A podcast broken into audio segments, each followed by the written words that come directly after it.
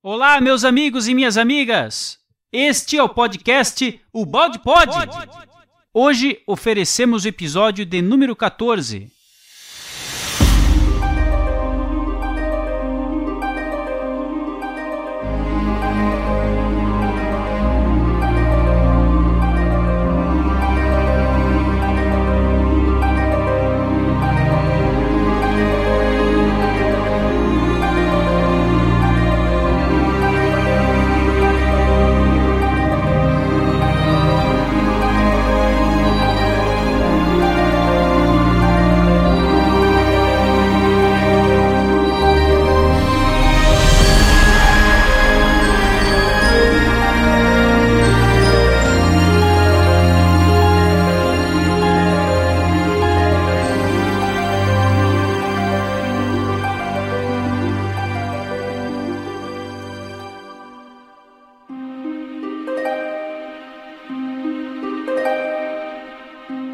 Meus amigos e minhas amigas, aqui é o Tom de Porto Alegre.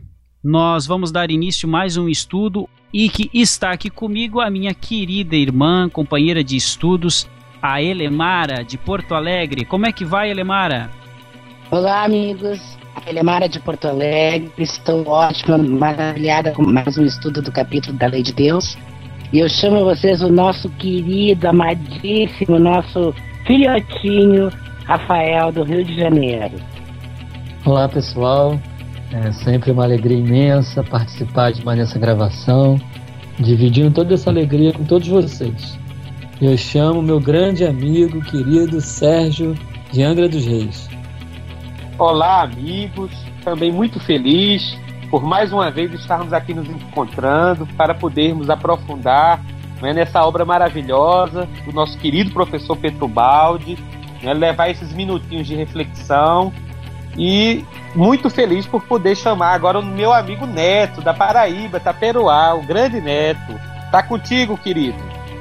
Olá, meus queridos amigos. Também é uma grande alegria estar aqui com vocês. É uma pena que a Gi não pôde estar hoje para fazer a nossa leitura, mas eu tenho uma surpresa aí para todos vocês e para os nossos ouvintes. Quero convidar a nossa amiga Adriana, lá da Itália, que participou do Balde Pod 13 junto com a Teca. É ela quem vai fazer a nossa leitura de hoje. E aí, Adriana, como é que você está? Olá, pessoal. Estou muito bem, Neto, e muito feliz de poder estar aqui mais uma vez participando com vocês. Beijo em todos. Ok, Adriana.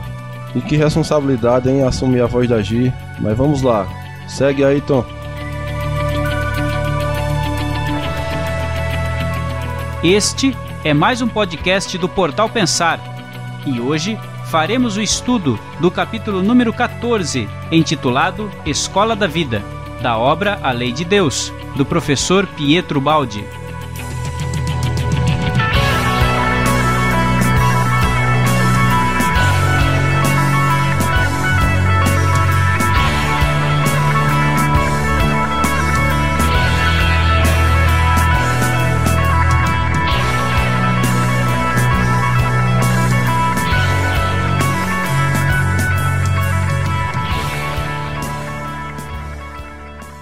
Agora vamos aos nossos recados e logo retornamos.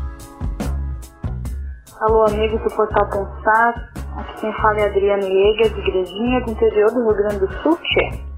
Eu quero mandar um abraço para toda a família do Portal Pensar, a todos os amigos que estão fazendo esse projeto acontecer.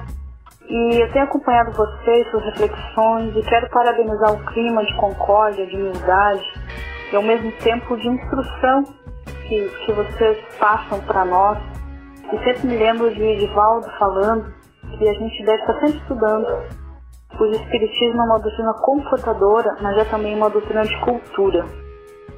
E eu comecei a ler o Balde a partir de uma conversa com o amigo Guilherme lá no Retiro, em Belo Horizonte, de amigos do Portal Ser, do Pode Ser. E simplesmente assim me apaixonei pela obra do Balde, o conteúdo elevado, e outra coisa que é importante é o estudo em grupo, né? É a melhor forma de aprendizado. E eu me lembro de um provérbio africano que diz: se você quiser ir rápido, vá sozinho. Mas se você quiser ir longe, vá em grupo. Então é assim, é bom estar vendo você estudando e estar caminhando com você. Eu quero dizer que fiquei muito emocionada com o último Pode Pensar, o 17, que do capítulo 13, sobretudo pela participação das meninas aí direto da Itália, de Folinho, com os barulhos do campo, com os animais no fundo. E eu penso que vocês estavam divinamente inspirados, todos vocês, porque estava maravilhoso, o clima estava muito bom, dava para sentir a psicosfera desse podcast. E um grande abraço para vocês, um beijo no coração de todos, direto aqui do Sul, do Rio Grande do Sul. Um grande beijo em vocês. Beijo no coração de todos que estão ouvindo também. Um abraço. Muito obrigado, Adriana, pelo seu depoimento. E queremos lembrar que você encontra este podcast e outros anteriores no site www.portalpensar.org e também nos aplicativos para podcast como o iTunes e outros. Temos também a série Allan Kardec, veja lá no site.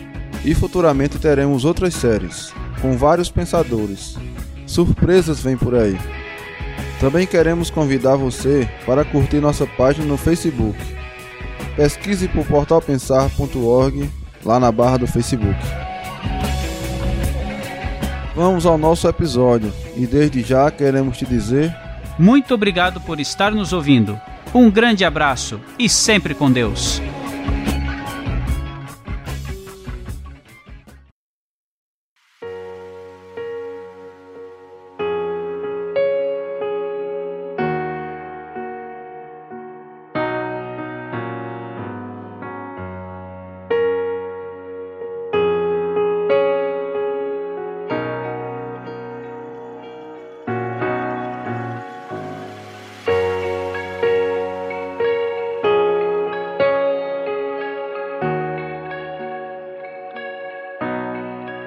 Escola da Vida A arte de viver, preparando para si um futuro melhor.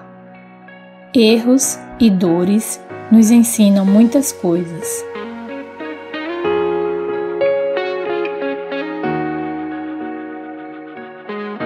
Agora que chegamos à compreensão da lei de Deus, vamos procurar ver, antes de enfrentar outros assuntos, o fruto do estudo que estamos desenvolvendo. Temos perante os olhos um quadro geral, bastante claro do que diz respeito à nossa conduta, com suas razões e consequências. Já sabemos que Deus é o ponto final das nossas vidas. Sabemos o caminho para atingir esse ponto final, a evolução, ou seja, a subida para Deus. Sabemos que para isso vivemos e que a evolução se realiza da matéria para o espírito, sendo nós próprios os construtores desse caminho. Sabemos que as normas de conduta que se encontram vigorando na Terra, ditadas pela moral e pelas religiões, representam as regras necessárias para executar esse trabalho de subida e construção. Quem tiver compreendido o que explicamos pode agora viver orientado no seio do funcionamento orgânico do universo. Não viajará mais ao acaso, nas trevas, pois terá nas mãos a bússola cuja agulha lhe indicará o polo magnético em relação ao qual terá de orientar-se. E não há quem não perceba como é mais vantajoso viajar orientado no grande mar da vida em vez de andar perdido ao sabor das ondas. Isso é tanto mais conveniente quando a função das normas de boa conduta, ditadas pela moral e pelas religiões, é precisamente a de evitar-nos erros, excessos, desvios, causadores da dor. Podemos agora chegar a compreender quão grande é o valor dessas regras pelo fato de que elas cumprem a tarefa de nos ensinar o método para corrigir nosso anterior caminho errado, mostrando-nos o certo, impedindo-nos de semear novos sofrimentos para o futuro e permitindo-nos assim anular a dor que surge ou poderá surgir em nosso destino. Essas regras podem representar o remédio amargo que, porém, é bom engolir porque nos cura a doença. temos falado de fatalidade do destino. Veremos aqui como ele está em nossas mãos e como temos a possibilidade de endireitá-lo e dirigi-lo para onde quisermos. Se adotamos um bom comportamento e se não cometemos mais erros violando a lei, vemos que está ao nosso alcance criar para nós destinos sempre menos duros, porque estarão menos carregados de erros a corrigir e culpas a espiar. Eis a conclusão otimista que eu desejaria não fosse esquecida por ninguém. Está em nossas mãos o poder de criar nossa felicidade.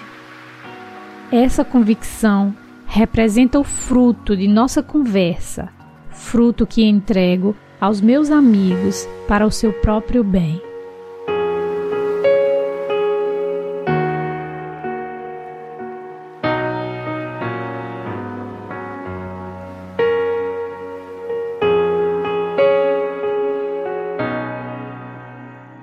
Amigos, eu achei muito interessante né, esses quatro primeiros parágrafos desse capítulo, porque o Balde faz um apanhado né, de tudo o que ele discutiu no livro até agora. Ele, e, e, o que mais me chamou a atenção é quando ele comenta que a grande finalidade, né, o fim da vida, é que nós temos que caminhar para Deus. Eu achei isso bem interessante. Por quê? Porque nós caminhamos através da evolução da matéria para o espírito, né? E como é importante você ter essa consciência, porque ele conclui que ser consciente desse propósito nos leva, né, através da evolução, é, como se o, o, homem ele não tivesse assim, ele perdesse as ilusões, principalmente causadas pela matéria. O homem que está nessa ilusão, ele vive buscando a felicidade em coisas que só trazem o desengano, a desilusão. Mas quando você já tem consciência disso, dessa finalidade, é como se você tivesse uma bússola. Mas que imagem maravilhosa o professor usa. Ele era realmente um mestre, ele sabia passar o conhecimento, porque o homem com essa bússola, ele consegue entender que o despertar dessa consciência nos conduzirá através do caminho, de caminhos corretos, que nos livrará dos erros, e, consequentemente, das consequências desses erros, que é a dor, que é a infelicidade. Então, eu achei assim um apanhado geral que ele deu nesses primeiros parágrafos muito interessante para a gente já começar a aprofundar no seu pensamento, né? revendo todos aqueles conceitos que ele já nos falou. É isso.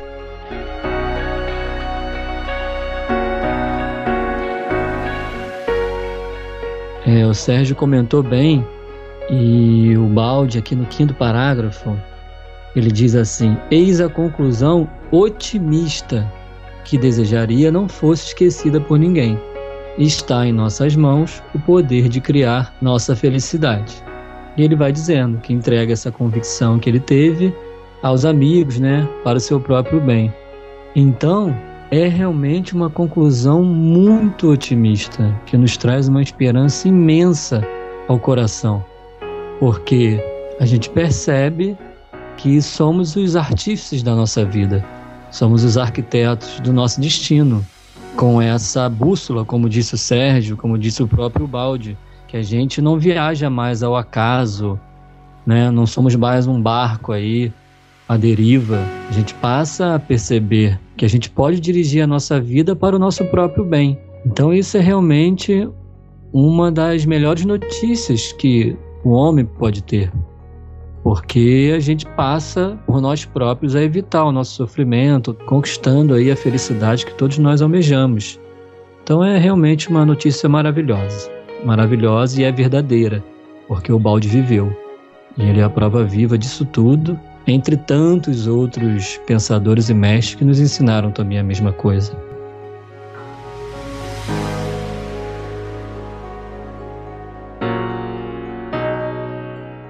É, realmente, Rafael, a bússola que o professor Ubaldi nos apresenta, ela é realmente um caminho que nos deixa muito bem orientado, né, nesse mar da vida.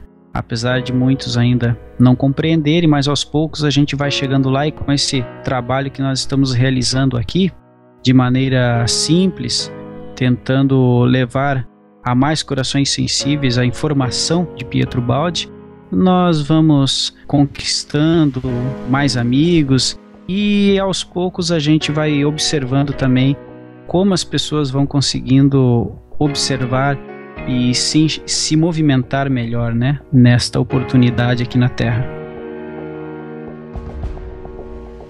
Uma outra coisa que só que eu queria comentar, gente, o que é a generosidade de Ubaldi compartilhar isso com a gente, né? É tão simples e tão complexo ao mesmo tempo, mas ele ter todo essa esse desprendimento de compartilhar tudo com a gente.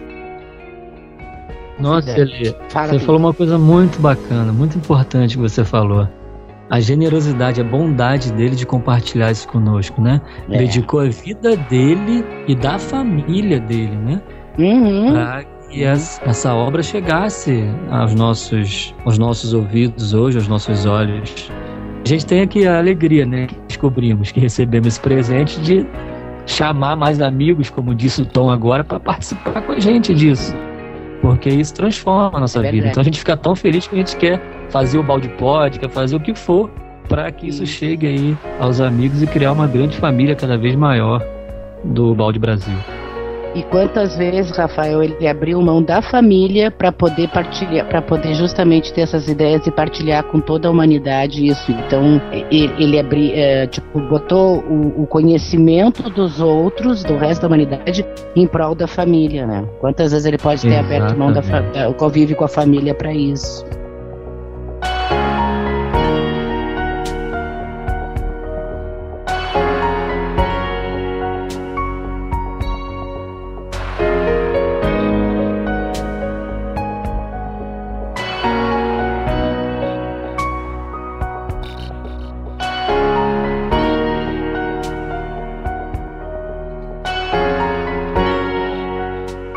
Não há dúvida que um evangelho verdadeiramente vivido realizaria a mais benéfica revolução do mundo, porque renovando a nossa maneira de conceber a vida, reformá-la-ia de alto a baixo.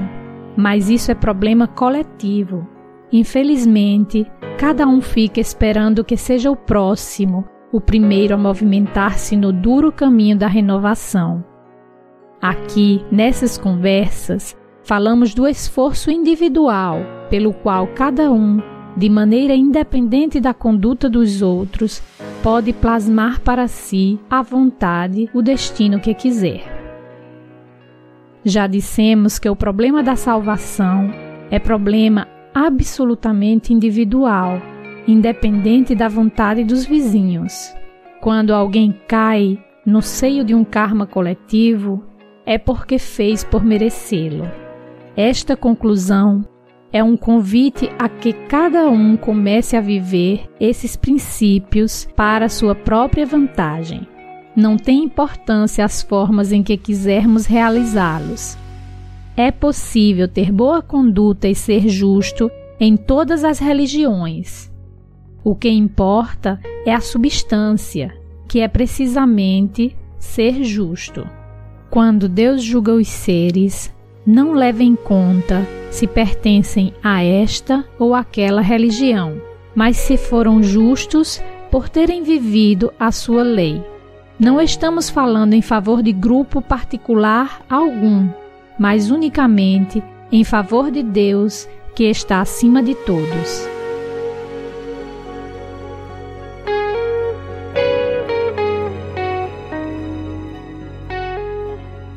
Meus amigos, eu não sei se o nosso amigo Sérgio de Angra dos Reis vai falar sobre esse aspecto que eu gostaria de, de tocar aqui, mas já vou quase que passando a bola para o Sérgio. É o seguinte: é, o professor ele fala que nós podemos plasmar para nós à vontade, independente da conduta dos outros e que à medida que nós plasmemos, o que é esse plasmar? Será, hein, Sérgio? Será que é os nossos pensamentos, onde nós nos fixamos com a quantidade de pensamentos de mais alto padrão?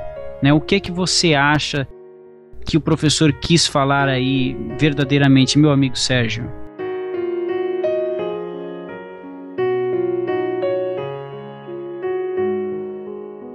Bem, queridos, realmente, quando a gente vê né, o balde falando sobre esse processo, a gente entende que depende da nossa vontade, como ele já falou em capítulos anteriores, nós trabalharmos aqueles nossos impulsos, aqueles nossos hábitos que foram construídos durante muitas encarnações, muitas. Então, nós temos verdadeiros instintos, né? Muitas vezes a gente reage a certas situações instintivamente. Está gravado na nossa consciência esses hábitos e a gente pode mudar. Se a gente sabe que um hábito é ruim, ele é, eu respondo com violência toda vez que alguém me agride, eu posso passar através da minha vontade a plasmar um hábito diferente a agir de outra forma. Por isso que o Balde fala sobre o Evangelho, né, sobre a vivência do Evangelho. Nesse parágrafo ele começa assim, falando que para viver o Evangelho a gente tem que fazer esse esforço.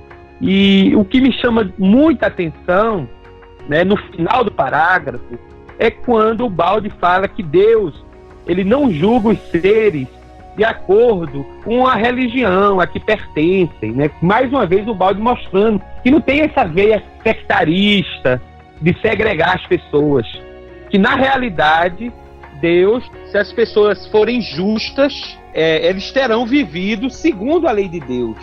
Então, vendo é, e lendo esse, essa frase, não tem como não lembrar de Paulo apóstolo, que em diversas cartas ele afirma que o justo viverá pela fé. Então, na carta de Romanos, em Gálatas e em Hebreus, tem essa frase. E que, na verdade, Paulo ele não criou a frase. É uma frase que tem desde o Antigo Testamento o profeta Abacuque, ele fala isso: o justo viverá pela fé. Mas é importante a gente entender o significado, porque muitas escolas cristãs que fazem uma leitura literal da, da Bíblia, elas defendem que o justo é aquela pessoa que segue as regras da religião, os ritos religiosos. Uma pessoa que se diz cristã é porque ela lê a Bíblia, ela paga o dízimo na igreja, ela anda com certa roupa.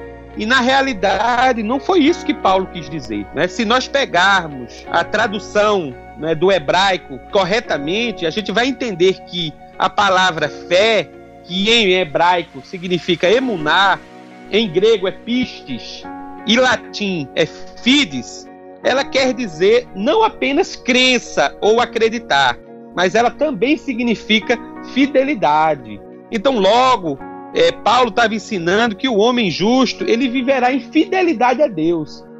Ele viverá em fidelidade à lei de Deus, né, ao pensamento divino. E foi isso que o balde nos diz. Não interessa as fórmulas é, exteriores, interessa a essência. O homem justo é aquele que vive segundo a lei de Deus.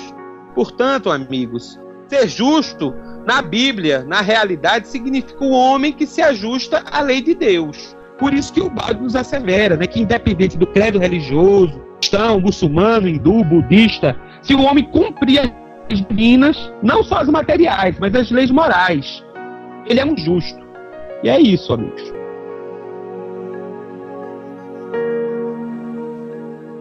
Ô, oh, Sérgio, maravilha.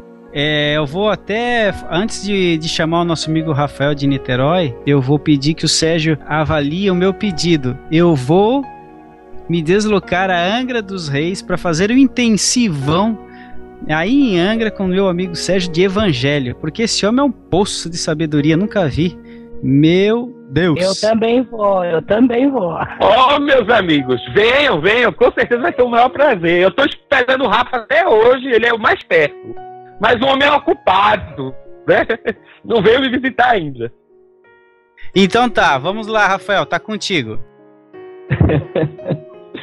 Ô, Sérgio, eu ia fazer justamente o link contigo, porque eu sabia que você ia puxar alguma coisa lá das cartas de Paulo, do Novo Testamento, né? E exatamente no que eu pensei, você logo pensou.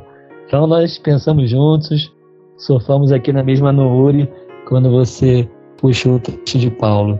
É, o que eu queria dizer é que é sempre preciso recordar que o Evangelho, com o balde, não tem uma conotação de bandeira religiosa. A gente sabe disso. Com balde, o evangelho é uma lei biológica. É uma lei natural. Então, não importa se você é cristão ou não, não importa qual a religião cristã ou não que você professa. Balde ele trata do evangelho como uma ética universal, como princípios de vida, em sendo Cristo o maior homem ético moral que já existiu na face da terra.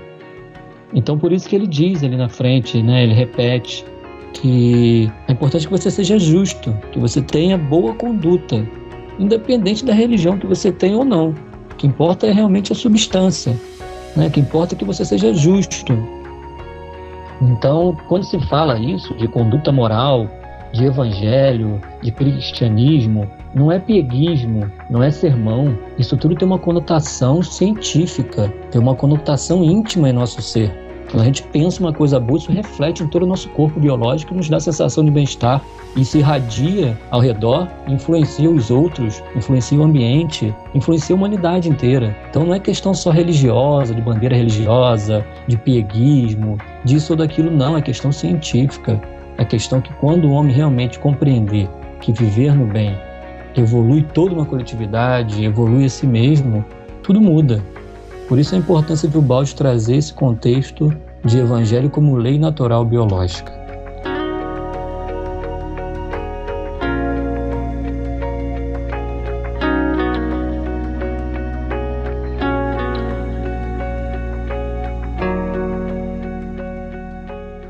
O nosso grande inimigo é o mal, gerador de sofrimento. Aqui estamos explicando a arte de vencer o mal, porque só assim se pode destruir a dor. Agora podemos compreender a mecânica desta arte. Ela nos garante que, não cometendo mais erros, a dor pode ser evitada e a felicidade atingida. Essa arte de saber viver com conhecimento representa uma verdadeira ciência que a humanidade mais evoluída do futuro vai descobrir e aplicar. A maioria vê somente os efeitos imediatos e não olha à distância. Por isso, não acredita que seja possível atingir esses resultados. Mas o fato de tudo isso não se realizar num dia não destrói a possibilidade de alcançá-lo, nem a alegria que nos pode dar esta grande esperança de uma salvação final que Deus nos oferece e nos ajuda a conquistar, procurando até impô-la a nós por todos os meios. Estamos subjugados por garras de sofrimento no fundo de um abismo, mas um raio de luz desce do céu e nos diz: coragem. Diz a cada um de nós, sofredor: Tu tens o direito à felicidade este ardente anseio que está aninhado em teu coração não é para terminar num engano, mas para ser satisfeito. Estás ainda preso ao teu passado, mas andando pela vida fora, irá superando cada dia mais esse passado, que se afastará paulatinamente de ti, com ele desaparecendo o inferno dos seres inferiores enquanto sempre mais se aproximará ao paraíso dos seres superiores. Estás mergulhado na dura luta pela vida, mas é verdade que a luta e sofrimento ensinam muitas coisas e desenvolvem a inteligência. E com a inteligência aprimorada, cada vez mais se torna compreensível a presença da lei e a vantagem de se obedecer a ela coordenando-se em sua ordem.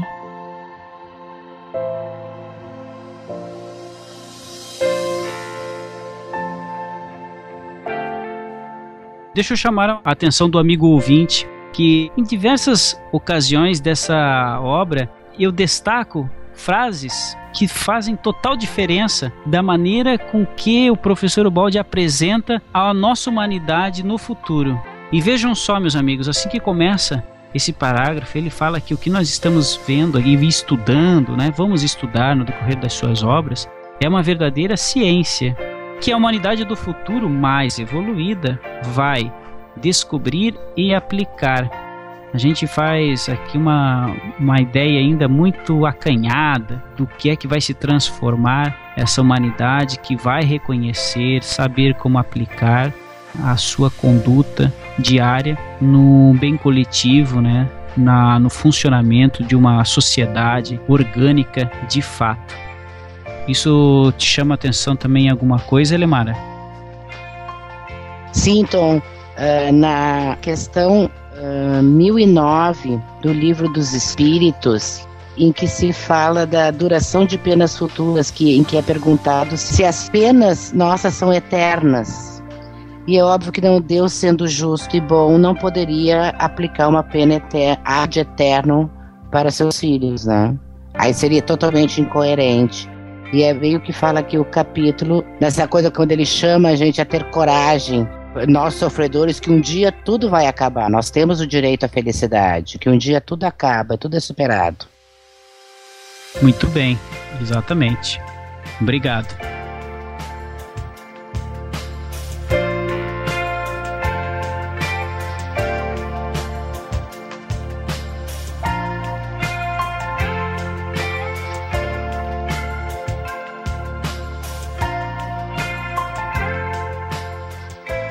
Muitos males acontecem ao homem por falta de entendimento, mas quem sofre é levado a pensar por que razão está sofrendo. E pela experiência que se vai adquirindo, aprende-se a cometer sempre menos erros.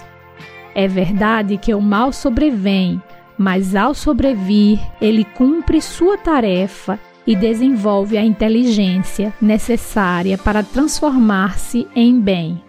Ao mesmo tempo, a criatura descobre os caminhos que a levam à felicidade. Quando o homem faz o mal, o faz por ignorância, pensando que prejudicando seu próximo pode beneficiar-se, sem saber que, pelo contrário, só consegue prejudicar-se. Por isso, é um dever esclarecer os mistérios iluminar as mentes e orientar o próximo. Ficar na ignorância significa permanecer nos níveis mais baixos da vida, cheios de erros, ferocidades e sofrimentos. Dizer que não podemos saber é abandonarmos-nos à preguiça de não querer usar os meios da inteligência que Deus nos deu para subirmos o monte da evolução no cume do qual ele nos espera. Deixar de abrir os olhos para ver e fazer pesquisas para compreender e instruir-se é parar inerte perante o mistério, sem desejar e procurar descerrar as portas fechadas do conhecimento. Tudo isto significa não querer conquistar uma vida melhor, próxima de Deus, dizer, como muitos o fazem, que os grandes problemas do ser não são solúveis.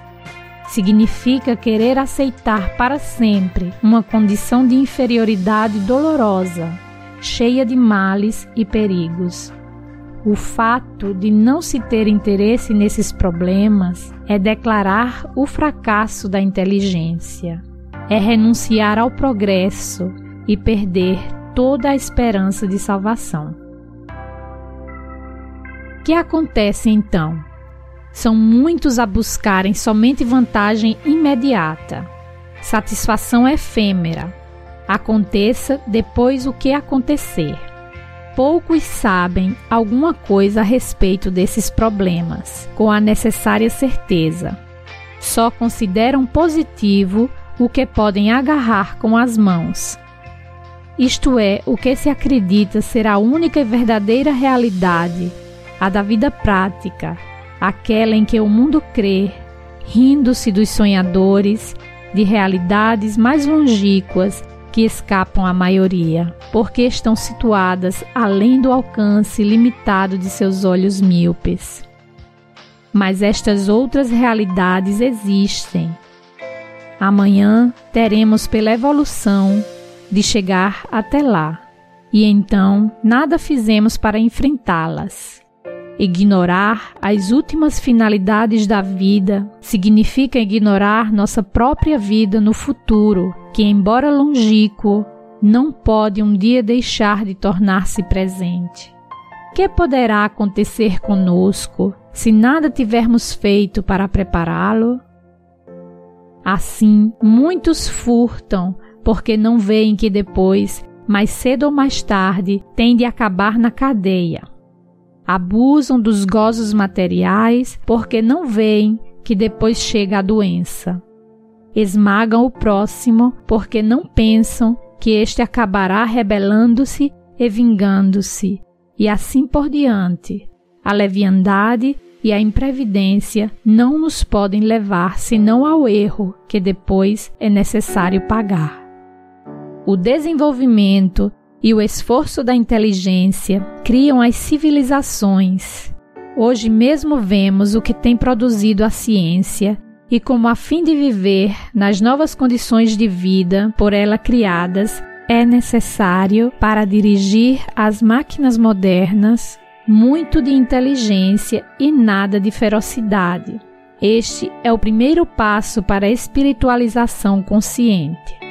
O problema é o de nos civilizarmos, Costuma-se hoje insistir muito na solução dos problemas sociais, mas a solução destes não é só problema coletivo, é antes a soma das soluções dos problemas individuais. Se quisermos progredir, é necessário começar, antes de tudo, a tomar esta direção, cada um por sua conta, e a vantagem virá primeiro para quem primeiro fizer. Procuremos conquistar nós mesmos as virtudes antes de exigi-las do próximo. Tudo está sempre regido pela justiça de Deus.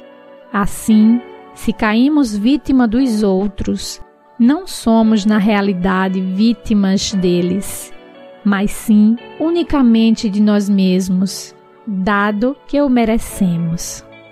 Os outros não são senão instrumentos de Deus, que os utilizou para cumprir sua justiça.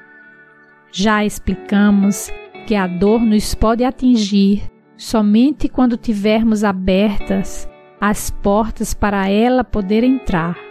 Ninguém pode lançar o peso do seu destino sobre nós, como nós não podemos lançar o peso do nosso destino sobre os outros. Se assim fosse, não haveria justiça.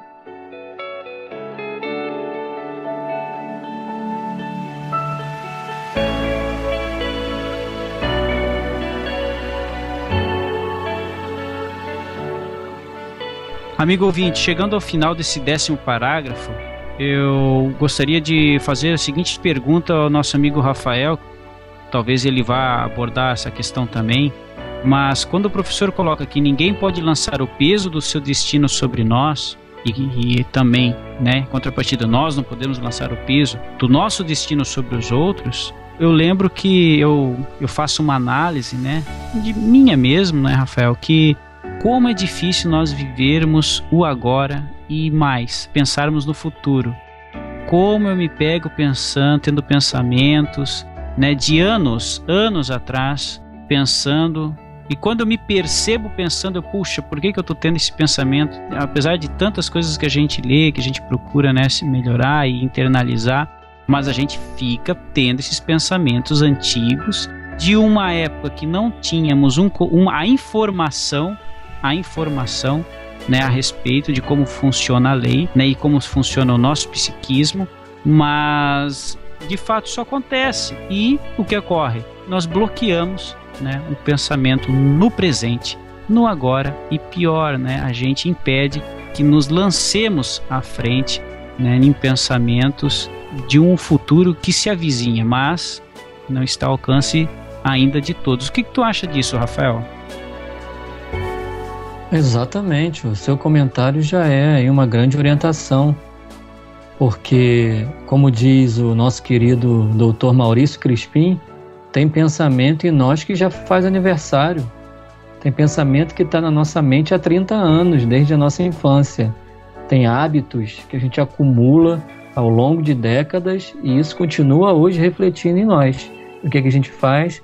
A gente impede que a onda da transformação produza seus efeitos, que é o da gente caminhar para frente, viver o hoje, cada dia aprender uma coisa nova, para que o nosso psiquismo vá se desenvolvendo e não fique preso em bagagens antigas acumuladas em nós que nos atrapalham a caminhada. Por isso que a gente sempre recomenda aqui a todos os ouvintes: assista na TV Ibis o curso Ondas de Transformação do Dr. Maurício Crispim. É muito importante, é muito importante. E o Balde comentou aqui atrás sobre a preguiça. Ontem eu li um artigo que dizia que de cada 10 brasileiros, 7 não leram um livro sequer no ano passado. E o que acontece? Está um vício agora, que a gente percebe nas redes sociais, do homem reclamando da política, da política, da política. Reclamando de tudo, do próximo. Enquanto ele não busca por si só o conhecimento. Essa matéria, ao meu ver, denota que o homem está preguiçoso, ele não está buscando por si só o conhecimento. O que, que ele faz? Ele projeta para o outro o problema dele e fica parado, impedindo que a transformação ocorra. Aí o balde vem e fala, né, que a solução dos problemas sociais parte dos problemas individuais. Nós somos células desse grande organismo. Quando a gente realmente começar a nos transformar, o organismo todo se transforma, a coletividade se transforma. Então, nessa fase agora de espiritualização consciente, como diz o Balde, é preciso que a gente faça isso. Pare de projetar ao outro as dificuldades, porque ninguém pode fazer mal a gente que a gente não tenha permitido. Como diz o Balde, se algum, algum mal te atingiu, é porque você abriu as portas para, aquele que, para, para que aquele mal te atingisse. Ou seja, só ocorre conosco que a gente merece. Não ocorre nenhuma dor que a gente não mereça. E graças a Deus ela ocorre porque ela nos corrige. E por aí vai. Boa, Rafa. Eu achei muito interessante o seu comentário, porque também, no meu ponto de vista, o Balde comenta essa transformação pessoal que nós temos que fazer em nós, dessa pesquisa que nós temos que estar sempre tentando nos aprimorarmos e deixar dessa, dessa forma mental atrasada, involuída, de botar a culpa no outro, assumirmos da nossa responsabilidade. E me chamou muito a atenção, no, num trecho aqui desse parágrafo, quando ele diz que tudo está sempre regido pela justiça de Deus. Assim, se caímos vítimas dos outros, não somos, na realidade, vítimas deles, mas sim unicamente de nós mesmos, dado que o merecemos. Os outros não são senão instrumentos de Deus. Né? Então, a gente tem que ver que tudo que nos acontece foi porque nós plantamos anteriormente, né? são consequências dos nossos próprios atos. E se alguma outra pessoa nos faz aquele mal, ele está sendo usado pela providência divina para que a gente possa resgatar aquele mal, possa aprender essa lição. Não tem como a gente não lembrar do Evangelho quando, no livro de Mateus, Jesus nos ensina o quê? Que nesse mundo é necessário que venha o escândalo. Mas ai daquele por quem vem o escândalo.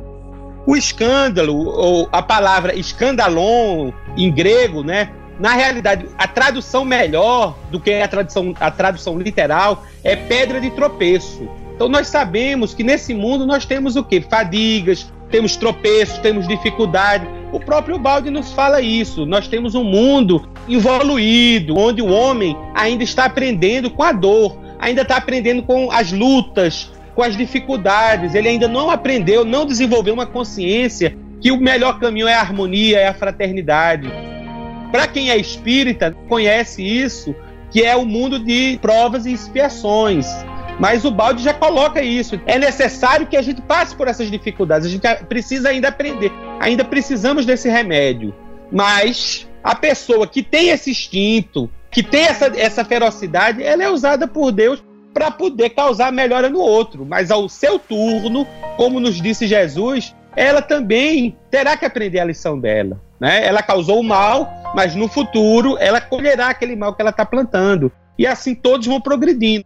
e vamos aprendendo a desenvolver uma consciência voltada para a harmonia, para a coletividade, procurando se melhorar. Então era isso que eu gostaria de comentar.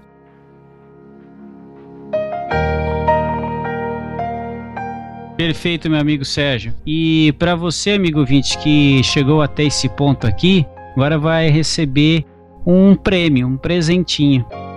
Como meu amigo Sérgio, que é o nosso a, a nossa ponte aí com o evangelho, e digo uma coisa, Sérgio, a hora que nós compreendermos de fato o evangelho, nós vamos subir em linha reta, meu amigo, em linha reta rumo ao sistema. E para você, amigo ouvinte, que chegou até aqui então, para o capítulo 15, nós vamos ter a grata participação do nosso amigo Afonso Chagas. Isso mesmo, Afonso Chagas vai fazer conosco o capítulo 15 e tratar exatamente dessa parte do evangelho aplicado à terra aos involuídos. Né? Esse capítulo 15 vai ser realmente muito interessante. Não, o Afonso é craque mesmo no evangelho. Não, Esse Afonso é o cara do é evangelho. É, esse imperdível. Daí, esse não, olha. então não perca, continue conosco e vamos prosseguir no nosso capítulo 14 agora.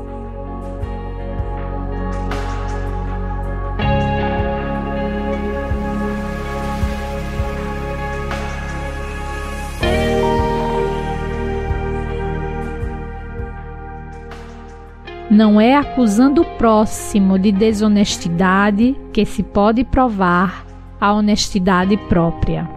Não é pregando e exigindo virtude aos outros que poderemos chegar a extinguir nossos defeitos e deixar de pagar pelas nossas culpas.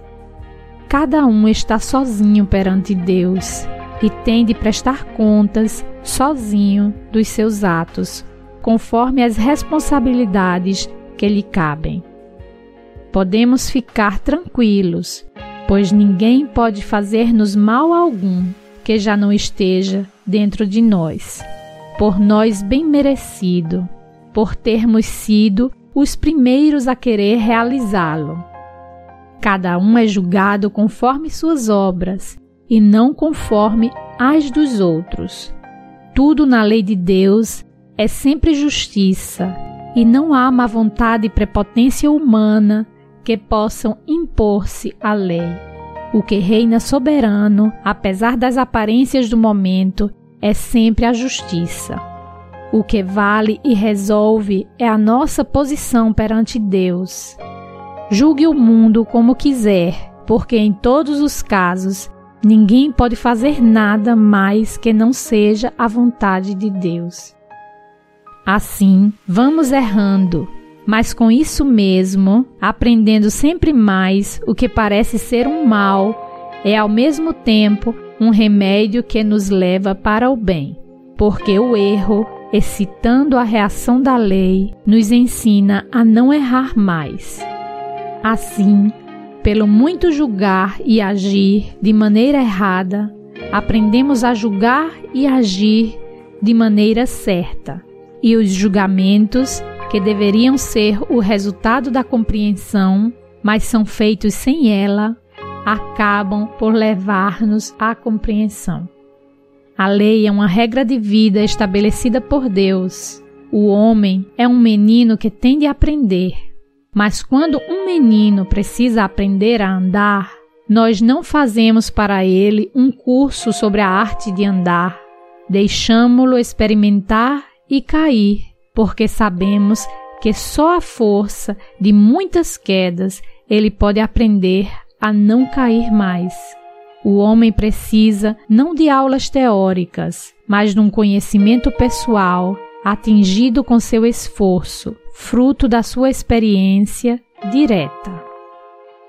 A escola é automática, é o natural conteúdo da vida.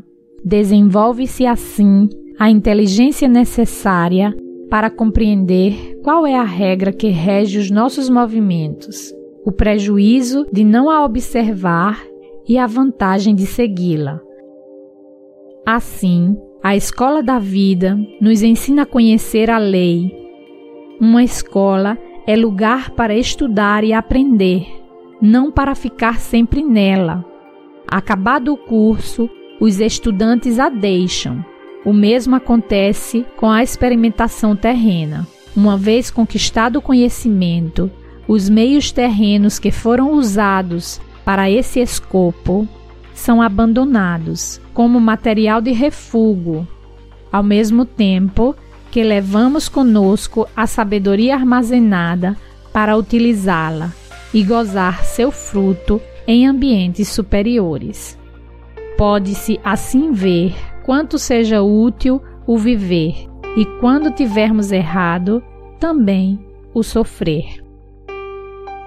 Quando o mundo tiver sofrido bastante os danos que derivam do querer apoiar-se só na força e na astúcia, então os evitará e procurará organizar-se numa forma de vida feita de trabalho pacífico e fraternal.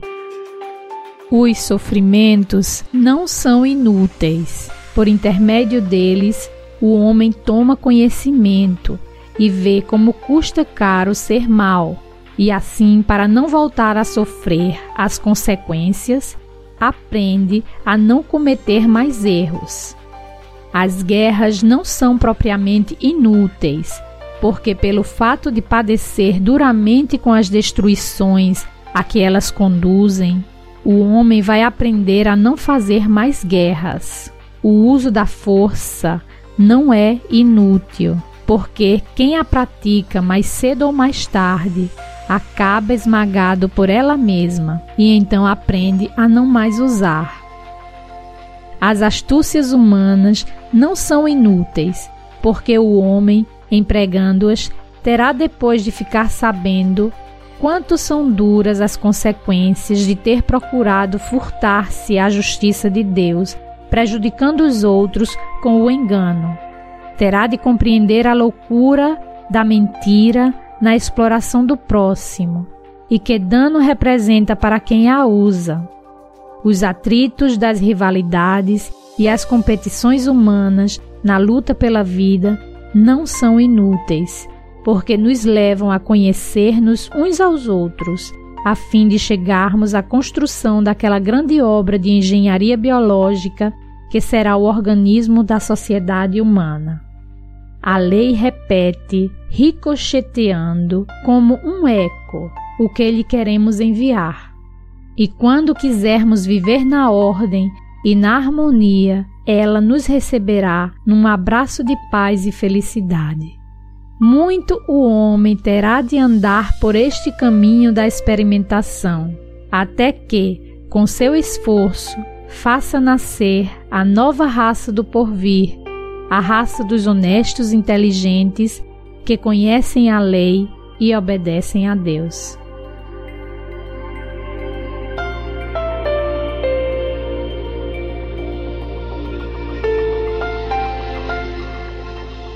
Amigos ouvintes, chegamos ao final da leitura do nosso capítulo 14. Uma coisa que me chama a atenção é como as pessoas têm dificuldade em compreender, ou melhor, em fazer o devido ajuste da lei de destruição. Para quem é espírita e já estudou o livro dos espíritos, tem esta lei lá dentro, a chamada lei de destruição, mas que parece que, independente de se você for espírita, tá ok? Mas no que a gente não compreende, né? E aqui o professor Ubaldi ele faz uma profecia, exatamente isso, uma profecia e também um esclarecimento, né? Porque vejam a maneira lúcida, serena que esse homem ele consegue observar as mazelas da humanidade.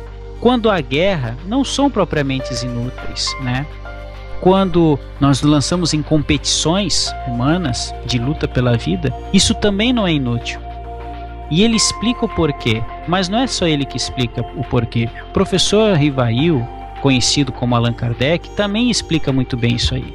Mas os estudiosos, filósofos, né, e quem estuda realmente esse, esses professores, parecem que não lançam esse olhar, não lançam esse, esse olhar que esses mestres, esses professores nos alertaram. O que, que você acha disso, Sérgio? Não sei se você vai comentar sobre isso, mas isso é uma coisa que há algum tempo já queria comentar com vocês. Sim, meu amigo Tom, com certeza eu gostaria também de falar sobre esse ponto, né? Porque nesse penúltimo parágrafo, o professor Baldi explica realmente, quando ele fala das guerras e da utilidade das guerras, nós podemos entender melhor, como você muito bem colocou, para quem já estuda o livro dos Espíritos, né? Nesse capítulo das leis morais, lei de destruição, e principalmente a função da guerra, porque na questão é, 744, Allan Kardec pergunta aos espíritos com que objetivo a providência tornou a guerra necessária. E eles respondem com apenas duas palavras: que o objetivo das guerras eram a liberdade e o progresso. Aí parece uma coisa assim contraditória, né? Como assim? Mas Kardec, que era uma pessoa muito arguta, muito inteligente, ele insiste, né, que é, é um esclarecimento maior. Então, no item A é, dessa pergunta, ele questiona, mas como é que as guerras podem levar à liberdade se na verdade levam à subjugação? Porque nós sabemos, com a história da humanidade, que a prática, principalmente no mundo primitivo, tribal, aquelas guerras entre tribos e nações, uma nação que ganhava escravizava quem perdia.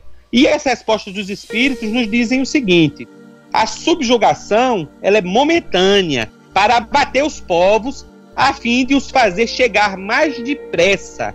Quer dizer, a liberdade é, é através desse conhecimento. O homem vai aprendendo que com a guerra, na verdade, ele não ganha, ele só sai perdendo. Porque o povo que foi abatido, está escravizado hoje, aprende isso, e aquele que está escravizando, que está vencendo, no seu turno, também vai escravizado, também perderá a guerra. Então, é, dessa forma, o homem vai aprendendo, através das, suas, das consequências né, dessas atitudes, a não querer a guerra. E o Balde fala isso de maneira muito tranquila, sem levar para o lado religioso, através de um raciocínio lógico.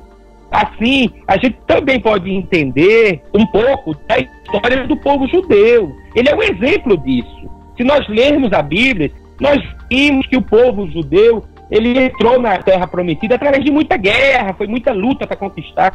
Mas, por, por seu lado, ele também foi escravizado, passou por muitos exílios, passou por muitas nações que os dominaram, e até hoje a gente vê que aquela região ainda está encrava, é, na guerra, né? Parece que não aprenderam muito bem a lição ainda, porque continuam os conflitos.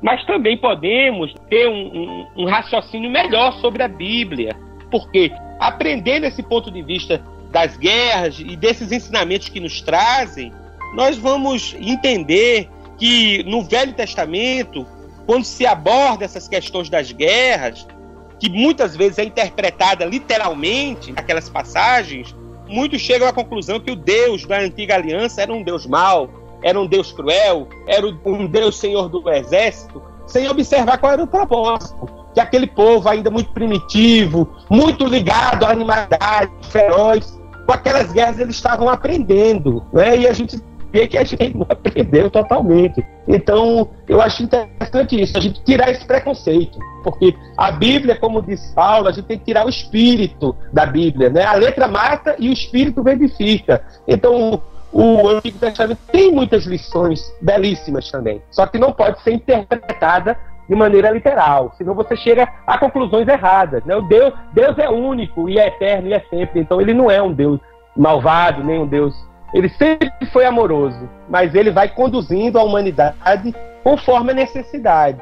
Até que houve uma época que veio o Cristo nos falar do amor, depois veio uma época que, que veio toda uma, uma fenomenologia de espiritualidade, trazendo novas lições, mostrando que a vida continua. E vemos agora com o balde esse pensamento, esse entendimento melhor das leis, trazendo um, um complemento de todas essas revelações. Então eu gostaria de comentar sobre isso, né, esses ensinamentos. A gente tem que aprofundar essas reflexões. Obrigado.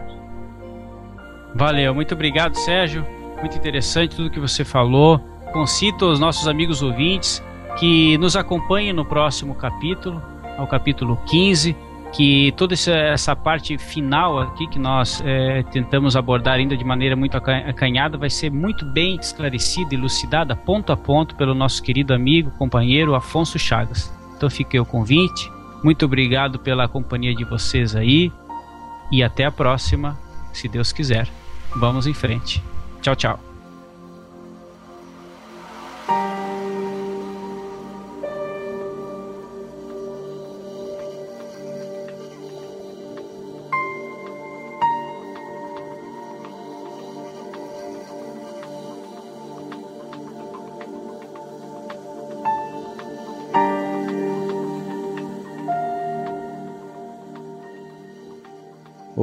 Antes de terminar, eu queria perguntar para Adriana como foi a sensação aqui de substituir a voz da Gi.